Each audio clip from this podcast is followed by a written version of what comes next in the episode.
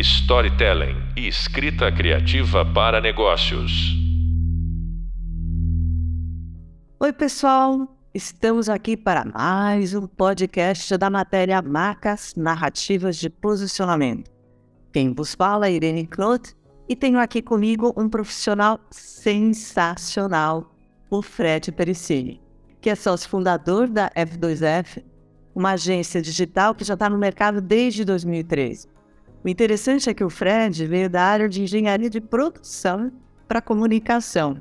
Bem-vindo, Fred, tudo bom? Tudo bom. É uma honra poder participar do podcast e debater sobre marketing com uma das pessoas que é benchmark para mim. Muito obrigado pelo convite, Irene. Nossa, obrigada eu. Bom, o assunto que a gente vai falar hoje é sobre posicionamento e como construir marcas no ambiente digital, né? Quando, como eu trabalhava com construção de marca antes da internet ser usada como comunicação, esse, eu senti assim uma grande resistência por parte das agências em ad, ad, adotar o digital, né? Ao mesmo tempo, as marcas não usavam corretamente a ferramenta. Lá no começo, estou falando, né? Só que algumas ainda não sabem direito, né? Eu queria que você falasse mais sobre esse assunto dessa migração. É, de fato, tem uma mudança estrutural na, na comunicação e marketing das empresas. É, antes, eram poucos veículos que detinham a atenção do brasileiro. É, anunciar na Globo, no Estadão e alguns poucos veículos você já tinha um alcance e uma penetração muito alta. Essa era uma característica das décadas de 90, 80, né?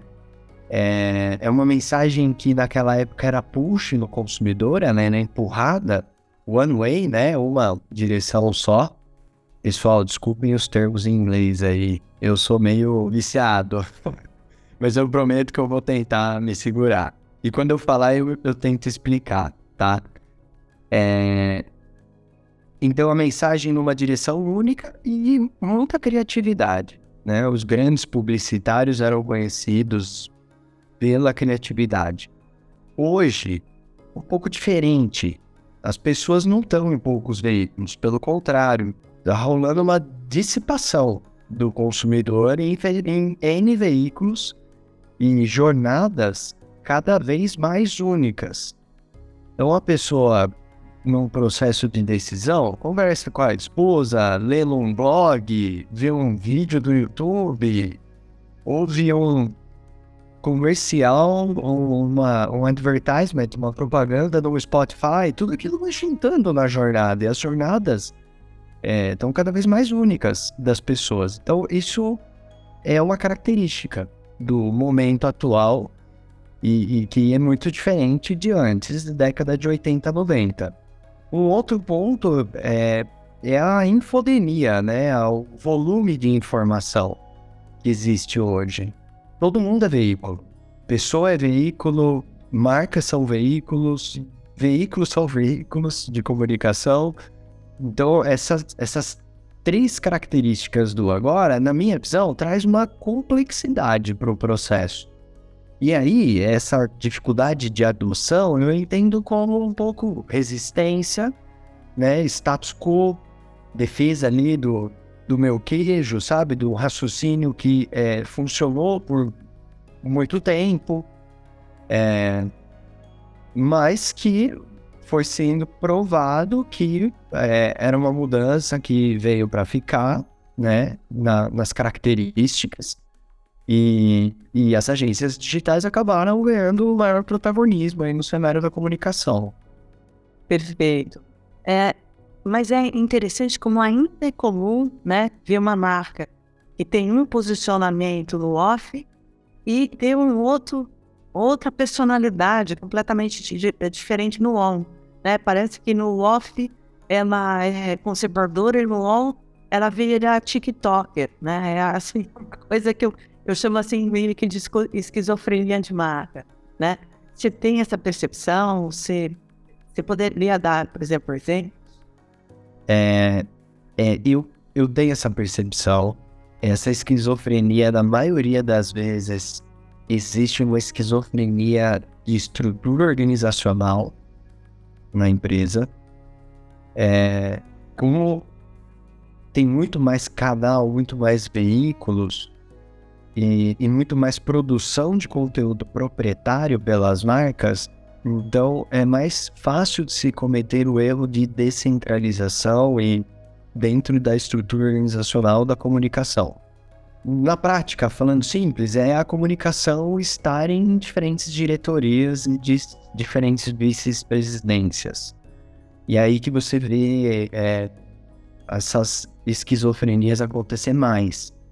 Né? Por uma diferença de tone and manner, né? maneira de comunicação, tom, é, personalidade. Porém, eu também acho importante a gente fazer um, um disclaimer, um raciocínio, uma ponderação, que é a seguinte. A gente não vê tudo que a marca está fazendo no digital. A gente tem a impressão que quando a gente entra ali no feed da marca do Instagram e, ou vai no canal do YouTube da marca e você compara com o posicionamento né, ali na, na TV e tem essa esquizofrenia. Ela, ela de fato não deveria ocorrer anyway, mas importante dar essa ponderação de que a gente não vê todo o trabalho de digital que é feito. Por quê? Porque tem toda uma segmentação do cliente, de, é, de personas. Então, é, a gente não, não é capaz, né? Tem muita coisa que roda, como a gente diz no mercado, em oculto, né? É, sem sem estar visível no feed. Mas sim, essa, essa, esse fenômeno que você chamou de esquizofrenia, eu vejo, e para mim o diagnóstico está em estrutura organizacional, dado toda essa transformação que está em place, que está rolando agora, né? Pegando um gancho da que você respondeu, uh, recentemente eu estava conversando com o CEO de uma empresa multinacional, né? E ele comentou: Nossa Senhora, é muito difícil eu conseguir uh, colocar todo mundo no mesmo lugar, todo mundo na mesma página. E ainda todas as agências, que cada marca, às vezes, hoje tem marca que fica trabalhando com cinco, seis agências diferentes, né? E colocar todo mundo na mesma página é, é, é um trabalho realmente hercúleo, né? E aí é onde eu volto na questão do posicionamento. Quando uma marca não tem um posicionamento claro, cada um vai fazendo o que der na telha, né? Acha que a marca é aquilo e vai embora, né? E é, essa também eu acho que contribui muito para essa esquizofrenia, né? Quais são as marcas que você acha que fazem hoje um bom trabalho de posicionamento, tanto no off como no on? É, eu gosto do trabalho do Itaú. Acho que ele, o marketing consegue segurar muito bem a bronca da transformação de finance que está rolando. Então, mesmo muitas vezes com produtos não tão atuais quanto banco de, bancos digitais, corretoras, é, eles têm um posicionamento vanguardista, um posicionamento pró-educação e desenvolvimento do Brasil e há anos, né?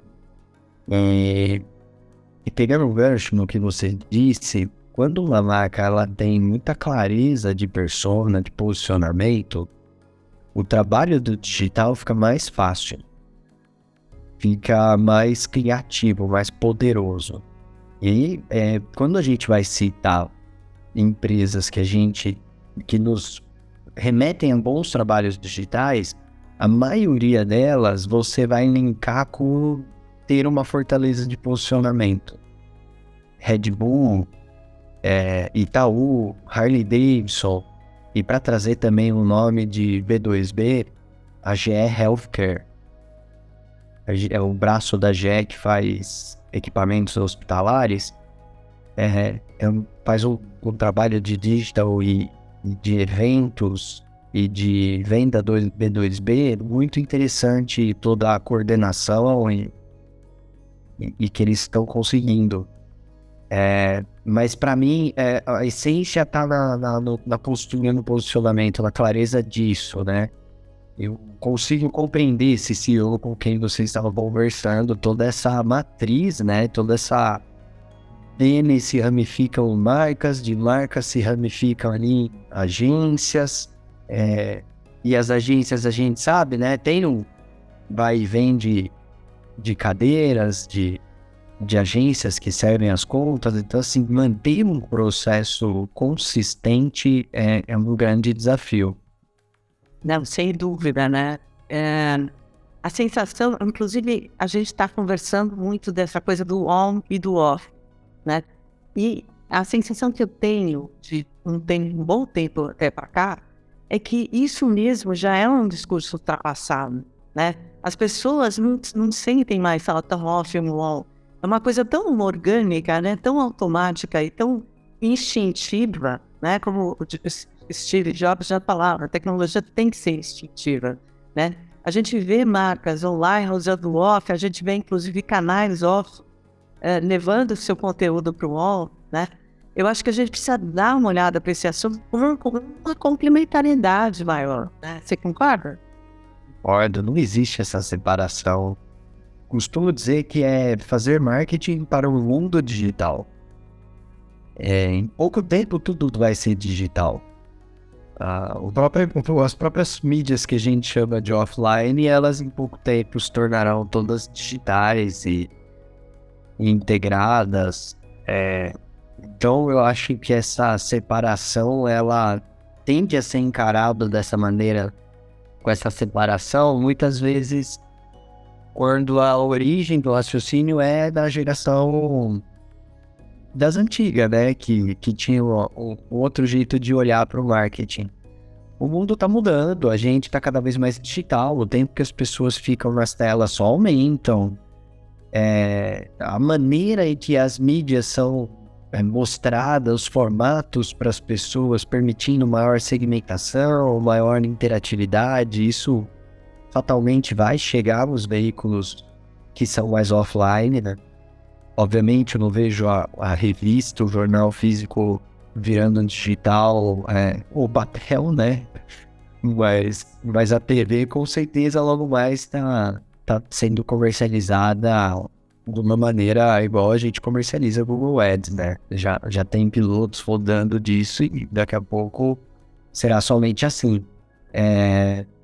Então, eu, eu não acredito nessa separação, nunca acreditei, sempre achei engraçado. Eu acho que o marketing é marketing, o, mundo é mundo e ele vai passando por transformações e, e não, não, vejo essa separação. Quando a gente começa a ver essa separação, a gente já começa a dar onda aí para tal da esquizofrenia, né? Que você sentou. É, e posicionamento de marca para mim é, de novo, assim, é o que faz o jogo. Porque uma vez você tendo muita clareza de onde você quer chegar como marca, como quer ser percebido, você consegue otimizar o uso dos diferentes canais que existem na nossa mão hoje.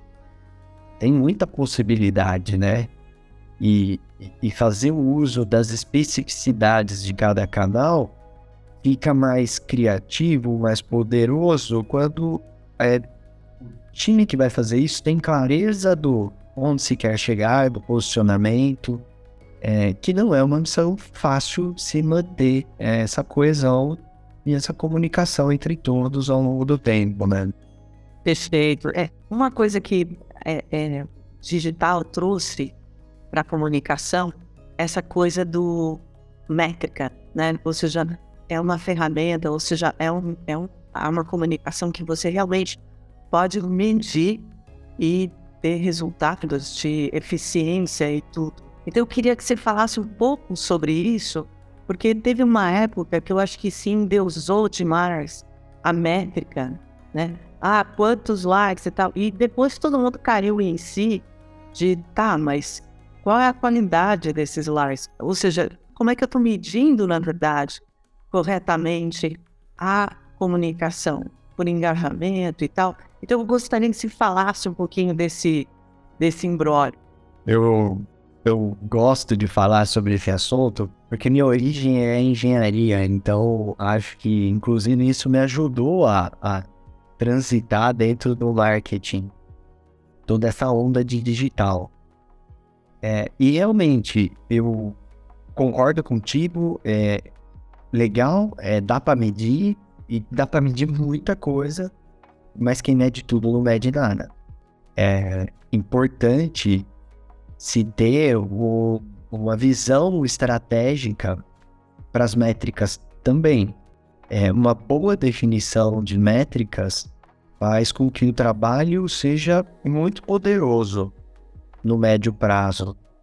É, você dá direcionamento para a equipe, você gerencia aquela métrica e o que é gerenciado tem chance de melhorar.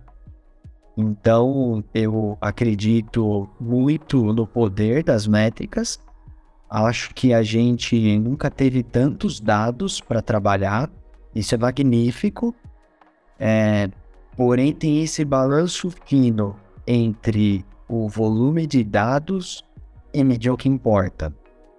E medir o que vai mudar o ponteiro do negócio, e medir o que vai estar é, linkado com o planejamento estratégico do negócio é muito comum a gente ver definições meio míopes de metas.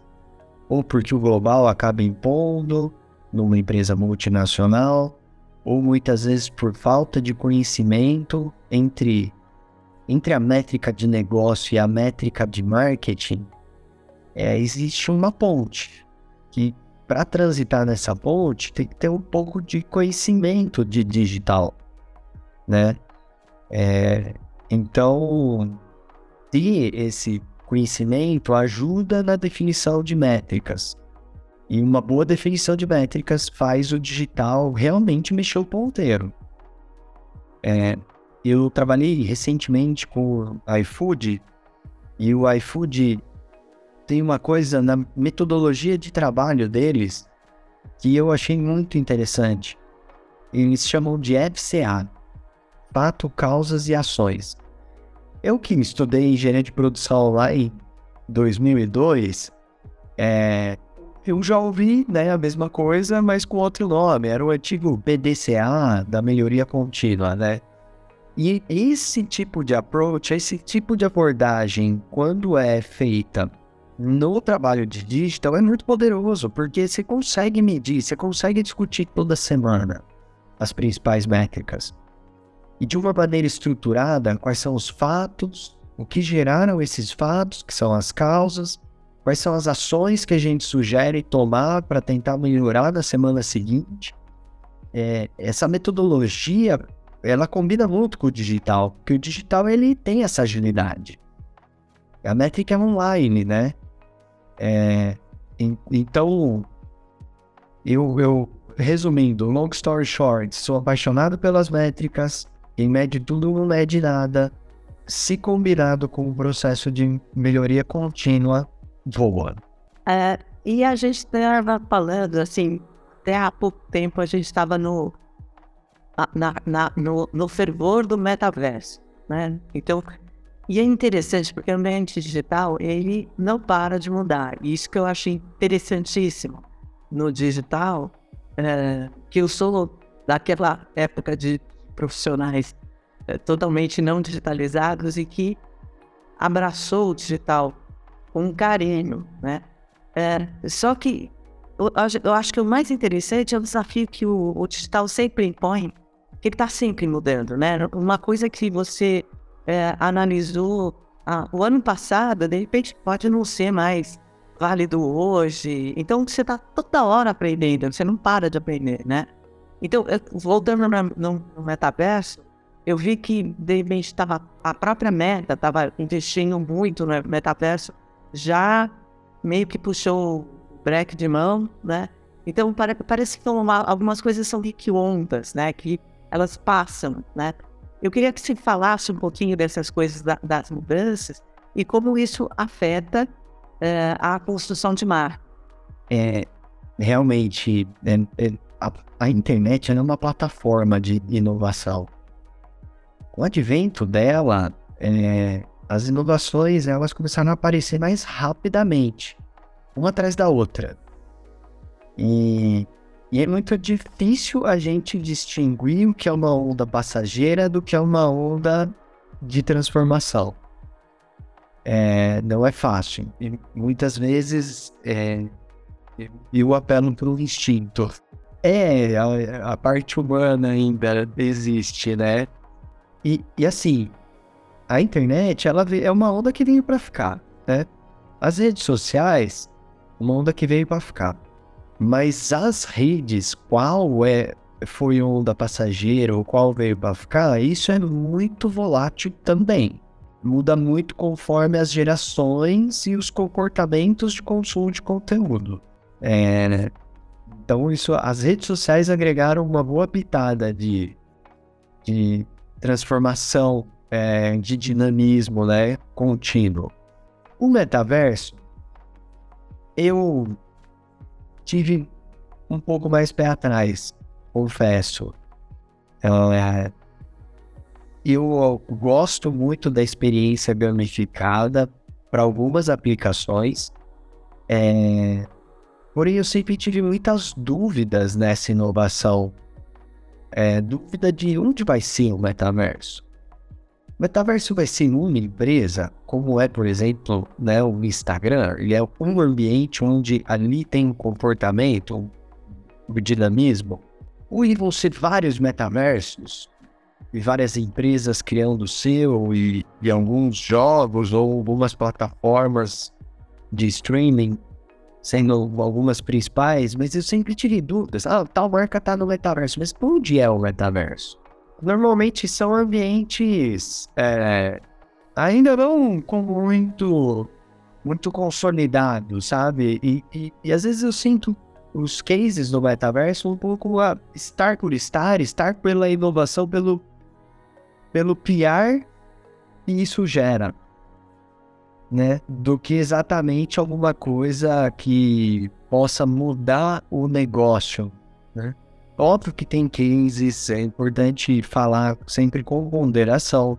NFTs, é, cases estrondosos, alguns jogadores de basquete, com algumas empresas, mas eu sempre um pouco mais pé atrás. Também eu sinto, Irene, que a pandemia ela nos confinou em casa e a gente, quando pode, quer fugir da tela às vezes, né? Algumas pessoas, não, não generalizando. Mas eu, por exemplo, trabalho aqui no computador, estou o tempo todo sendo acionado no celular, não me vejo é, usando por ainda mais tempo óculos.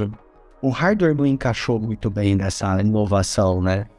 O Google Glass propôs, e, uma das razões dos estudos que mostraram que era por causa da aparência. Você colocar um óculos estranhão na cara. E já tem, existem protótipos, a TCL, que é uma empresa de bens de consumo que eu trabalho, ela tem um óculos já mais parecido com o Ray-Ban e tal.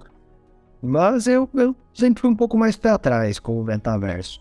A inteligência artificial eu já acho que é das que vem para ficar.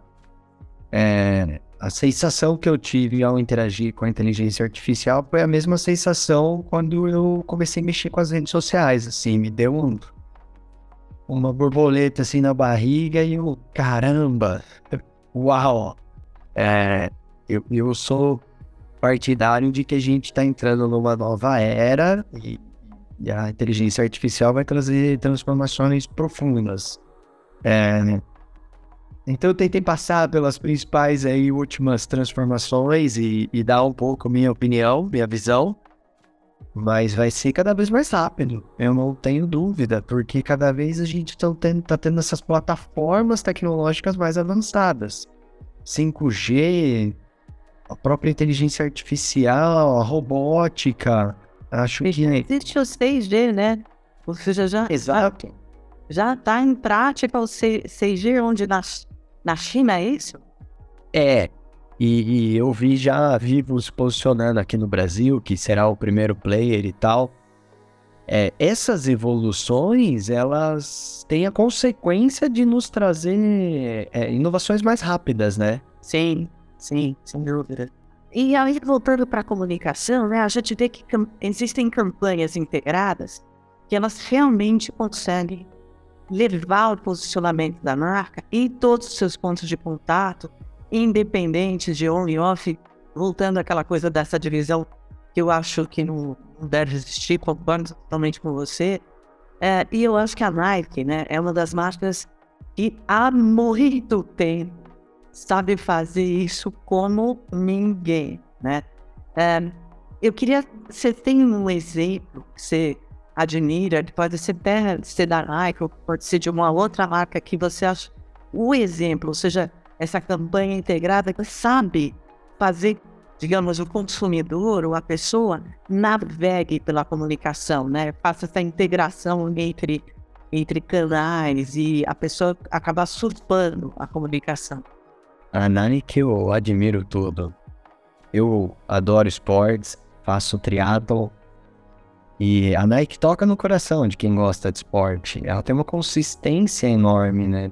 Ela venera os atletas, ela há muito tempo percebeu que não era sobre falar do produto, mas sim sobre a experiência e sobre os, o esporte e e os melhores no esporte, né?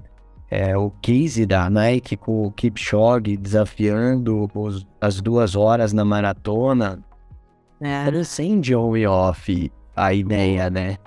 É. É uma ideia que ela teve ali, a sua live, ela teve é, como você acompanhar digitalmente, mas se você também viu é, comercial tradicional sobre isso, mas a, a, a consistência da ação com o posicionamento da marca, ela, ele permite que todos os canais, ou, ou bom, os canais digitais e offline trabalhem a favor da campanha. E o mesmo a gente vê com Apple, com Tesla, com Red Bull. É, são marcas que é, é fácil mencionar é, como bons trabalhos digitais e integrados. E eu gostaria, né, novamente, de citar a GE Healthcare. A ah. gente tem um case que eu acho que foi super legal. No meio da pandemia, a GE estava prestes a participar do, de um dos maiores eventos de radiologia do país. Com stand, com toda, todo aquele modus operandi do, do B2B, né? Do evento corporativo. E, e a gente teve que fazer a transformação digital desse evento em semanas. E aquilo, é, a gente tinha lá o, o 2D do, do stand e a gente transformou aquilo no site e numa sequência de palestras virtuais. E no primeiro momento a solução ela foi razoavelmente simples, tá? Para o que é feito hoje em dia, ela foi razoavelmente simples. Mas foi uma faísca porque ali a gente conseguiu ver o potencial de, desse evento feito digitalmente se transformar num produto digital para a AGE. É, numa plataforma de conteúdo para educação da classe médica e para proximidade através de, de gerar conteúdo, de gerar valor para a classe médica para estreitar relacionamento completamente de uma maneira digital, interativa. E eu convido a todos. É, a plataforma chama GE Live Room, GE, GE, General Electrics, né? Só que abreviado. geliveroom.com.br. Lá tem, vocês vão conseguir ver, tem dois lados da plataforma. Tem um lado que são toda a trilha educacional, e tem um outro que é uma experiência imersiva, gamificada, é, numa tentativa inovadora da marca em fazer uma experiência de realidade aumentada, interação mais digital, é, mais, entre aspas, né, metaversiano, que, que traz uma inovação para a plataforma em si, e para mim aí, é, conectado com toda essa questão da jornada do médico, em ser útil para o médico, em ser atemporal, porque muitos dos conteúdos são atemporais, é, e, E, voltando na métrica, né? Ser capaz de ser medido, você conseguir entender por onde os médicos estão consumindo mais, menos os conteúdos e, e conseguir alimentar aí o time comercial com informações que sejam úteis, é um case que, que a gente desenvolveu que eu tenho muito orgulho. É, e, e como eu disse, assim, para nós consumidores meros normais, né, nem sempre a gente vê o que as marcas estão fazendo, porque são feitos trabalhos muito segmentados. Com certeza. Inclusive, queria pegar um gancho, uma coisa que você falou, e uh, pandemia, né? Que sem dúvida foi um momento complicadíssimo, trágico para muita gente, né? Mas ao mesmo tempo, ela impulsionou de uma maneira absurda processos que iam demorar anos para algumas marcas fazerem, elas tiveram que fazer em meses, em poucos meses, inclusive, né? Você tem algum caso que, que gerou esse tipo de coisa, ou seja, um cliente que justamente na pandemia você conseguiu ajudar o, o, aqui o negócio se perpetuasse? Tem, tem uma marca que eu prefiro não citar o nome, mas eu vou explicar o case. Isso. Foi muito, foi muito transformador. É, é um varejista e tinha 1.900 lojas abertas no Brasil e fechou. As lojas fecharam, né? E, e eles começaram a entregar de volta e fazer acordos com os aluguéis e fecharam as lojas e não tinha e-commerce. Assim foi começou a pandemia desse, dessa empresa, né? Então você imagina o quanto de transformação digital ela teve que fazer em meses para poder sobreviver, para poder continuar existindo como marca, como empresa. Então, e-commerce, é, vendas digitais, né? Um time de vendas capacitado a fazer atendimento, a, a fazer a venda digitalmente, desenvolvimento de sistemas, de softwares, adoção de softwares para processos internos. É, essa empresa teve que encarar tudo meio ao mesmo tempo. É óbvio que sai do outro lado, mas sai com arranhões, né? Sai mais machucado, porque é fazer muito rápido um processo de transformação que era para ter sido feito com mais calma. De fato, o digital foi muito impulsionado durante a pandemia, porque foi o que nos sobrou, né?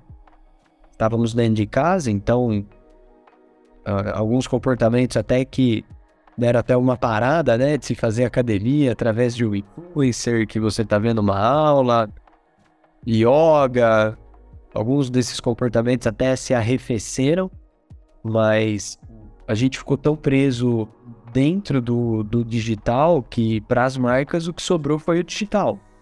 E aí foi aquela enxurrada de orçamento, mas ao mesmo tempo é, de debilidades, de fraquezas estruturais para se fazer todo um trabalho né, que, que demora anos. Hoje eu acredito que as empresas estão muito mais maduras, estão tão maduras que a gente vê é, mais cases B2B, que para mim dentro de uma régua da, da inovação digital, do mindset digital, a gente tem mais avançados por players, né? Os players que são digitais, o Uber da vida, o Nubank da vida.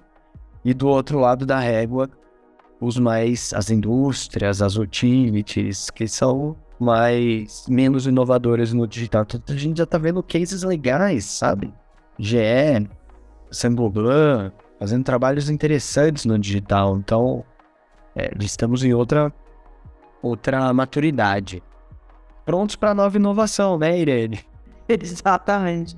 Ou seja, na hora que você acha que passou uma, já vem outra, né? Como onda do mar. Interessante que você estava falando, ou seja, muita gente relaciona a comunicação digital em, post, em posts nas redes sociais. Não é isso, né? É uma coisa como você estava colocando, ou seja, é, é, o B2B, né? Ou seja, como hoje as, as marcas têm consciência de que o, o, o próprio B2B deve, é, recebe muito benefício usando a plataforma digital, porque você, nenhuma outra plataforma, você consegue segmentar a tua audiência como você consegue no digital, né? Exatamente. E, e assim será, como eu disse, assim, tem ondas que vêm para ficar e tem ondas que vão e vêm. É, essa da internet já está até passada, agora é, a próxima onda, eu acredito muito forte, é da inteligência artificial, que vai transformar processos, vai transformar empresas, vai transformar a maneira, a eficiência com que a gente faz comunicação. E, e é a gente, cabe a nós, né, estarmos com as antenas erguidas, é, always on no learning mode, né, modelo de aprendizado sempre ligado, é, humildade baixa, sempre também. Não é porque eu entendo de um assunto que eu vou entender do outro, são muito distintos. O importante é o estudo contínuo. E se, e se adaptando a essas transformações. Eu sou uma pessoa que gosto muito das transformações, porque eu, eu vejo mais oportunidades do que ameaças. É, e aí me dá um entusiasmo muito grande. É o que eu tô sentindo aí novamente com, com a inteligência artificial mas acho que esse pode ser um tema para outro podcast. É, com certeza. Pegando o que você falou, é o Long Life Learning com a sandália da umidade. Exato. É isso aí, Fred. Eu gostaria de agradecer imensamente a participação do Fred aqui nesse papo sobre marcas narrativas de posicionamento. Quando, quando a gente falou sobre a marca, que deve levar o seu posicionamento, como ela faz isso para levar para o digital. Lembrem que no e-book você encontra o passo a passo para desenvolver um posicionamento, que também foi explicado na videoaula. E no próximo podcast vamos conversar com o profissional de criação, o Valmir Leite, sócio fundador da The Heart, sobre como traduzir o posicionamento num manifesto. Não perca! Storytelling e escrita criativa para negócios.